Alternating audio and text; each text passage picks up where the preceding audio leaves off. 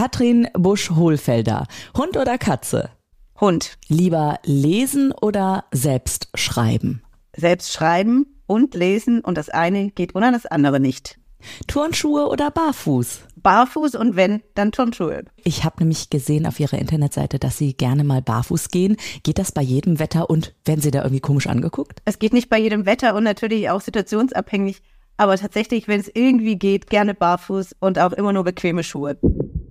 Campus Beats. Wir sprechen mit den klügsten Businessköpfen einfach über das, was sie wirklich bewegt. Campus Beats, dein Business Update. Worum geht's? Aktuelle Trends, neue Skills, Bücher. Campus Beats. Sie arbeitet seit vielen Jahren im Bereich des Business Coaching für Karriere, Leadership und Team Coaching. Und die Autorin und Speakerin hat sich vor allem auf die Potenzialentfaltung spezialisiert. Sie ist Lehrcoach und Dozentin an der Coaching Akademie Berlin und Transformationscoach in der Industrie. Hier ist sie, Katrin Busch-Hohlfelder. Herzlich willkommen, schön, dass Sie da sind. Herzlichen Dank für die Einladung. Und natürlich haben sie auch ein Buch geschrieben, erschienen im Campus Verlag, äh, in dem es dann um ihre Expertise geht und wo sie ihre Tipps sozusagen weitergeben und Hacks verschenken, wie auch andere mehr in die Gelassenheit und Lebenszufriedenheit kommen. Es heißt, für Coaching habe ich keine Zeit. 50 Quick Wins für mehr Leichtigkeit und Energie im Leben. Und Frau Busch-Hohlfelder, darf ich Sie direkt mal überfallen und fragen, ähm, diese Gelassenheit und Leichtigkeit, war das schon immer für Sie selbstverständlich oder hatten Sie auch einen Weg dahin, den Sie gebraucht haben? Also ich würde auch sagen, es ist nicht heute immer so, dass ich immer gelassen bin und immer die Leichtigkeit mitbringe, aber immer mehr und immer öfter und immer mit dem Fokus, tatsächlich das zu genießen, was da ist und die Dinge leichter zu nehmen und mit Akzeptanz durchs Leben zu gehen. Mhm. Wenn ich jetzt, äh, ich weiß nicht, wenn die Zuhörerinnen und Zuhörer vielleicht gerade abends im Bett diesen Podcast hören, mache ich zum Beispiel ganz häufig, weil bei mir das Grübeln losgeht. Ja, und dann lenke ich mich sozusagen ab mit neuen Impulsen, neuen Input zum Beispiel, um dann hier das Business Update Campus Beats Podcast mir anzuhören. Hm, haben Sie noch eine andere Strategie, wie man dieses Grübeln stoppen kann oder sollte man das gar nicht stoppen? Also was ich tatsächlich finde, ist ein Unterschied, ob das abends ist zum Beispiel. Also abends finde ich ehrlich gesagt mhm. noch mehr Input, nicht zwingend um besonders gut, sondern eher so ein bisschen runterzufahren und ich höre zum Beispiel abends, also ich gehe gerne abends noch mal eine Runde spazieren und höre dann abends eher eine Meditation und versuche wirklich so alles runterzufahren. Und tagsüber finde ich tatsächlich, wenn ich ganz viele Gedanken habe, runterschreiben, Notizen machen, irgendwo ablegen, gerne auch ein kleines Grübelbuch oder sowas. Einfach, dass der Kopf weiß, hey, es ist an der Stelle, ich muss mich aber nicht die ganze Zeit drum kümmern. Ich kann nachlesen und mich dann um meine Sorgen und meine Gedanken kümmern. Ah, sehr gut. Okay. Bringt das dann automatisch auch mehr Gelassenheit oder sagen Sie, nee, da muss man nochmal differenzieren? Also das eine hat mit dem anderen gar nicht so wirklich was zu tun. Also ich glaube, Gelassenheit ist auch echt so ein Muskel, den man trainieren kann und so eine Leichtigkeit und sowas. Also es ist nichts, was, wenn ich jetzt total verkrampft nach Gelassenheit suche, ist es sicher nicht so einfach. Aber wenn ich mir so Instrumentalien so zurechtlege und immer anfange, an verschiedenen kleinen Stellschrauben zu drehen, und zwar nach der Art und Weise, die zu mir passt, ohne weiteren Stress, glaube ich, dass man wirklich gelassener werden kann. Wenn ich jetzt ähm, nochmal auf Ihr Buch auch blicke, ne, für Coaching habe ich keine Zeit. Das hört sich ja schon fast so ein bisschen nach Stress an auch. War das auch so gewollt, dass Sie gesagt haben, ja, genau, da äh, soll es reingehen? Ja, also es hat eigentlich was damit zu tun, dass wir alle im Hamsterrad sind und wir drehen uns und die Geschwindigkeit unserer Welt ist wirklich ja dramatisch und keiner hat für irgendwas Zeit und wir wollen irgendwas verändern, wir wollen Leichtigkeit, wir wollen Gelassenheit und nehmen uns dafür auch nicht wirklich die Zeit und daher, wenn ich jetzt nicht die Zeit habe und nicht die Muse habe und vielleicht, ja, sage ich, ich schaff's einfach gerade nicht, jetzt mir ein langes Coaching zu gönnen oder sowas, hey, dann schau einfach mal nach, ob es ganz viele kleine Dinge gibt, wo du vielleicht selber dran drehen kannst, ohne dass das jetzt so ein Aufwand ist. Und genauso ist das Buch auch aufgebaut, dass es ganz viele kleine Tipps gibt und es ist nicht so diesen Druck, du musst jetzt das machen, du musst das machen oder mach das, dann funktioniert, sondern hey, such dir raus, was für dich passt, mach das, was gerade leicht geht, da wo du Lust drauf hast und mach's nach deiner Fasson. Und das ist die Grundidee dieses Buches.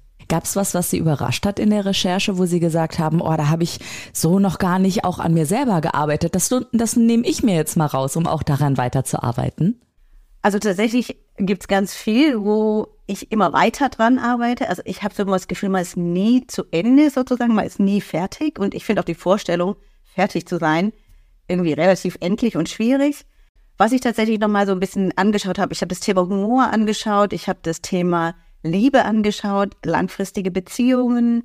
Äh, es sind so ganz viele Themen, auch sowas wie wirklich so, welche Emotionen lasse ich eigentlich zu, wie geht's mit Schattenzeiten? Und habe das aber wirklich tatsächlich mit so einer Leichtigkeit auch versehen. Immer mit diesem Fokus, tu es oder lass es, schaust dir an oder tu es nicht, überblätter die Seite oder nicht, so dass wirklich jeder dahin schauen kann, wo er möchte oder sie möchte. Beat on Repeat. Sie haben gerade Humor, Liebe, langfristige Beziehungen auch genannt. Und aus der Psychologie kenne ich das so, dass auch manchmal die eigenen Gefühle auf eine andere Person projiziert werden, der zugeschrieben werden, obwohl man eigentlich viel mal Eigenverantwortung übernehmen sollte. Inwiefern äh, blicken Sie auch da drauf? Also das ist tatsächlich ein Kapitel, was ich besonders gern mag, vor allem auf der Titel, das heißt die Arschengel-Galerie. Das heißt, genau das, was ich an anderen oft so ablehne, lehne ich oft an mir selber ab. Und es ist auch noch der Fokus, dass ich sage, oder ich neide es dem anderen. Ich wäre auch gern so. Oder ich hebe jemand auf dem Podest und sich das genauer anzuschauen. Warum lehne ich eigentlich mein Umfeld ab? Was ist das, was ich an anderen nicht mag? Kann wirklich tiefe Veränderungen mit sich bringen, weil man im Grunde die Verantwortung für diese Themen für sich übernimmt und da auch so mit einem bisschen im Augenzwinkern hinzugucken und sagen, hey, das sind alles Arschengel. Das ist wirklich tatsächlich, finde ich, sehr hilfreich und macht es manchmal auch leicht, wenn man zum Beispiel in einem Meeting sitzt und da sitzt dann wieder so jemand und sagt, hey, ja, stimmt, was hat das eigentlich mit mir zu tun? Wirf mal den Blick auf dich zurück und jetzt ärger dich doch nicht, sondern schau bei dir hin und nimmst vielleicht mit nach Hause und denk mal drüber nach, was du tun kannst, damit dich dieser Mensch nicht wirklich so antriggert. Haben Sie, ich meine, Sie haben ja schon mit ganz vielen Unternehmerinnen und Unternehmern auch zusammengearbeitet. Haben Sie da ein Beispiel, was das sein kann, so ein Gefühl, so ein Arschengel? Also da kommen jetzt so ganz viele Beispiele es ist ja oft so, dass zum Beispiel, wenn die Leute sehr laut sind, dass die dominanten Leute in Meetings die etwas an, die ruhigeren oder sowas antriggern. Und zwar vielleicht auch deshalb, weil sie gerne selber mal die Stimme erheben würden und sich nicht trauen. Oder Menschen, die gut die Grenzen setzen können.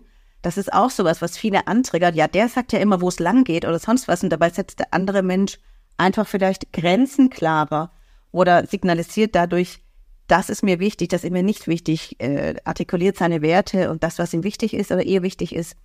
Und tatsächlich, glaube ich, ist das im Unternehmensalltag viel öfter der Fall, als wir so denken, dass gerade Konflikte aus genau diesen Sichtweisen entstehen, wo im Grunde genommen so eine Selbstreflexion im ersten Schritt vielleicht helfen würde, einiges zu vermeiden. Mhm. Also da geht's im Business-Kontext richtig ans Eingemachte. Gerade so Themen wie Humor und Liebe sind ja nicht, ich sag mal, ähm, Dinge, über die man an der, ich weiß nicht, in der Kaffeeküche miteinander spricht oder so im Team. Das ist fast schon auch tabuisiert, würde ich mal sagen, in manchen Teams, oder? Haben Sie sowas auch erlebt?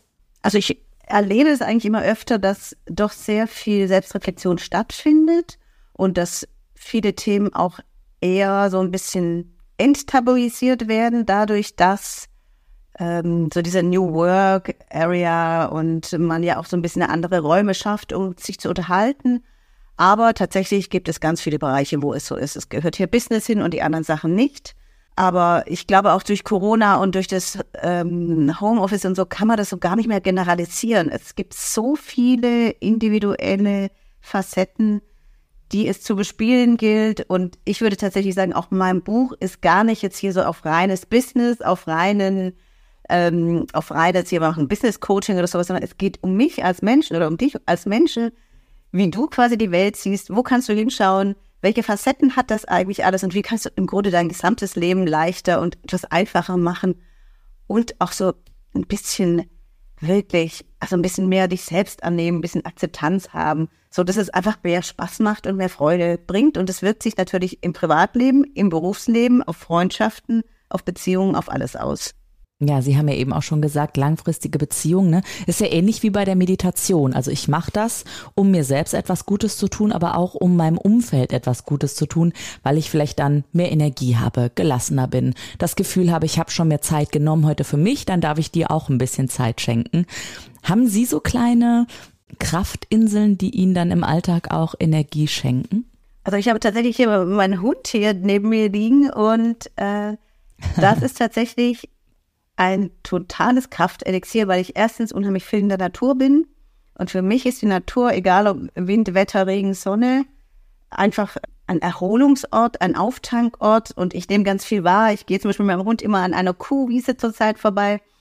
Und wir sehen immer die Kühe und die Kühe kommen zu uns und wir haben Freundschaft mit den Kühen geschlossen. Und wenn ich dann dieses Bild mit meinem Hund und ich und meine Kühe da sehe, dann bin ich ganz weit weg von anderen Themen. Da kann ich wirklich abschalten. Und dieses Abschalten ist tatsächlich äh, ganz wichtig im Alltag. Ja, vor allem, weil Sie ja auch sehr viel anderen Menschen geben. Ne? Also Sie sind äh, geprüfter systemischer Coach und Change Manager, geprüfte Trainerin. Sie haben zahlreiche Weiterbildungen und Zertifizierungen ähm, auf verschiedensten Ebenen, auch in den verschiedensten Bereichen. Wie schaffen Sie das, sich immer wieder auf jemanden ganz neu einzustellen und auch ja auch egal in welcher Branche? Ne? Mhm. Also es ist tatsächlich so, je mehr ich bei mir bin, umso leichter kann ich mich auf andere Menschen einstellen, umso leichter kann ich quasi meine Perspektive sehen und die Perspektiven der anderen Menschen sehen und nicht diesen Ansatz zu haben, meine Perspektive ist die richtige, weil damit komme ich als Coach nicht wirklich weiter. Und tatsächlich ist die Konfliktmoderation so das Anstrengendste, weil man sich da eben sehr konzentrieren muss darauf, wie gehen die Leute miteinander um, wie artikulieren die ihre Bedürfnisse, was brauchen die eigentlich. Da muss man also wirklich auch sich in seiner Rolle ganz sicher sein. Und als Coach und als Trainerin oder wenn ich eben so Moderationen mache, bin ich auch in einer Rolle und muss natürlich auch so eine professionelle Distanz wahren und gebe aber natürlich trotzdem was von mir preis. Und ich glaube, diese Kombination muss man einfach so auch für sich nicht nur im Kopf haben, sondern auch leben ein Stück weit. Hatten Sie Ihr Buch eigentlich auch schon klar im Kopf oder ist das zusammen auch mit dem Campus Verlag, mit der Lektorin Valeska Schober entstanden? Erzählen Sie mal von dem Schreibprozess, das äh, macht mich neugierig. Also der Schreibprozess ist tatsächlich sowas, ich habe so viel im Kopf und für mich ist dieses Schreiben tatsächlich ein Geschenk, weil ich damit die Dinge auf die Straße bringen kann, die ich so im Alltag äh, lebe, die ich mache, die ich mit Menschen erlebe, auch kleine Geschichten, Erfahrungen austausche und es ist die Struktur nachher noch entstanden. Wir haben tatsächlich auch irgendwie, wie können wir das so für die Leserin und den Leser aufbereiten, dass es Spaß macht, es zu lesen, dass wir kleine Coaching-Geschichten drin haben, dass wir es ein bisschen bunter gestalten, auch wenn es schwarz-weiß ist. Aber so inhaltlich, dass es einfach im Grunde genommen kurz, knackig und locker auch genau diese Leichtigkeit vermittelt, um die es eigentlich geht. Ja, also Sie stehen ja auch ne, für Optimismus, Lebensfreude und positive Energie und das liest sich natürlich auch in Ihrem Buch. Ich sag nochmal, wie es heißt. Für Coaching habe ich keine Zeit. 50 Quick Wins für mehr Leichtigkeit und Energie im Leben. Und damit das Buch auf die Straße gekommen ist, äh, um mal in ihrer eigenen Bildsprache auch zu bleiben gerade, war Valeska Schober mit im Boot, habe ich gerade schon mal kurz erwähnt. Und Frau Busch-Hohlfelder, ich habe eine kleine Überraschung für Sie. Hier ist Valeska Schober für Sie. Offbeat als ich das Exposé zu für Coaching habe ich keine Zeit das erste Mal gelesen habe, hat mich die Idee persönlich total überzeugt. Endlose Selbstoptimierung und Coachingstunden sind mühsam und laut meiner Beobachtung selten so erfolgreich, wie es versprochen wird. Ich mag einfach den Ansatz. Alle Menschen sind eigenverantwortlich und haben es in sich drin, den richtigen Weg zu finden, egal bei welchem Thema. Schließlich können uns selbst Gehirnchirurgen nicht so genau in den Kopf und in die Seele gucken. Wir kennen uns einfach selbst am besten.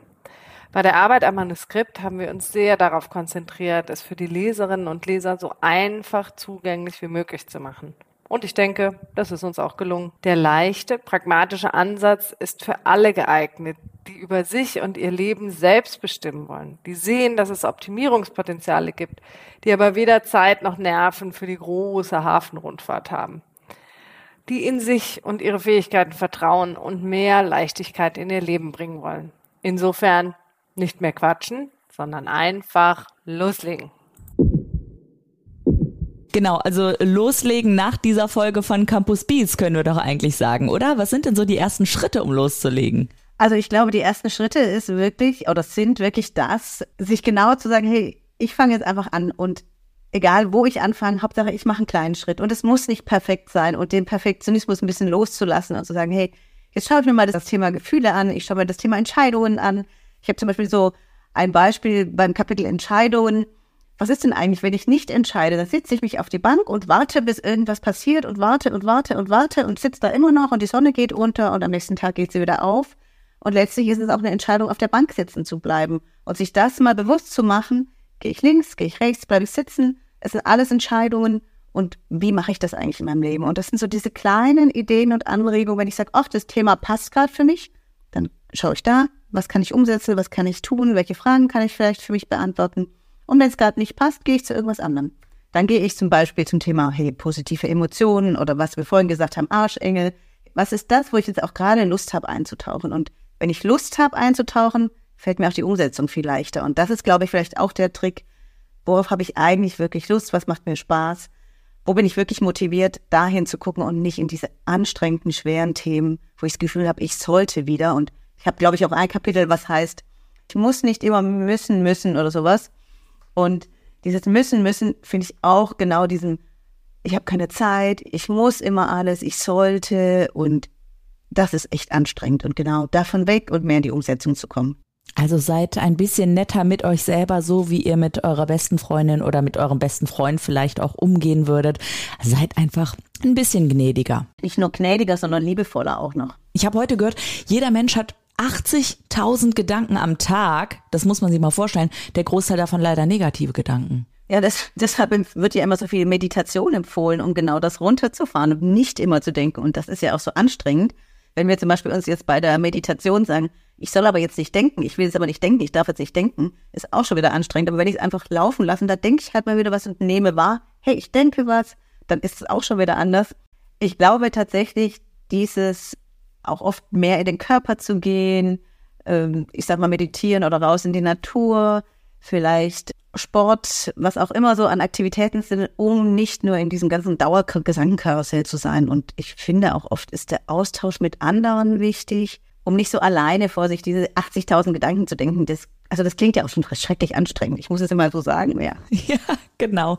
Und ähm, ja, wenn ihr mehr wissen wollt, einmal zu Katrin Busch-Hohlfelder und zu ihrem Buch, erschienen im Campus Verlag 2023. Das Buch heißt Für Coaching habe ich keine Zeit. 50 Quick Wins für mehr Leichtigkeit und Energie im Leben. Dann schaut doch mal in die Podcast Show Notes.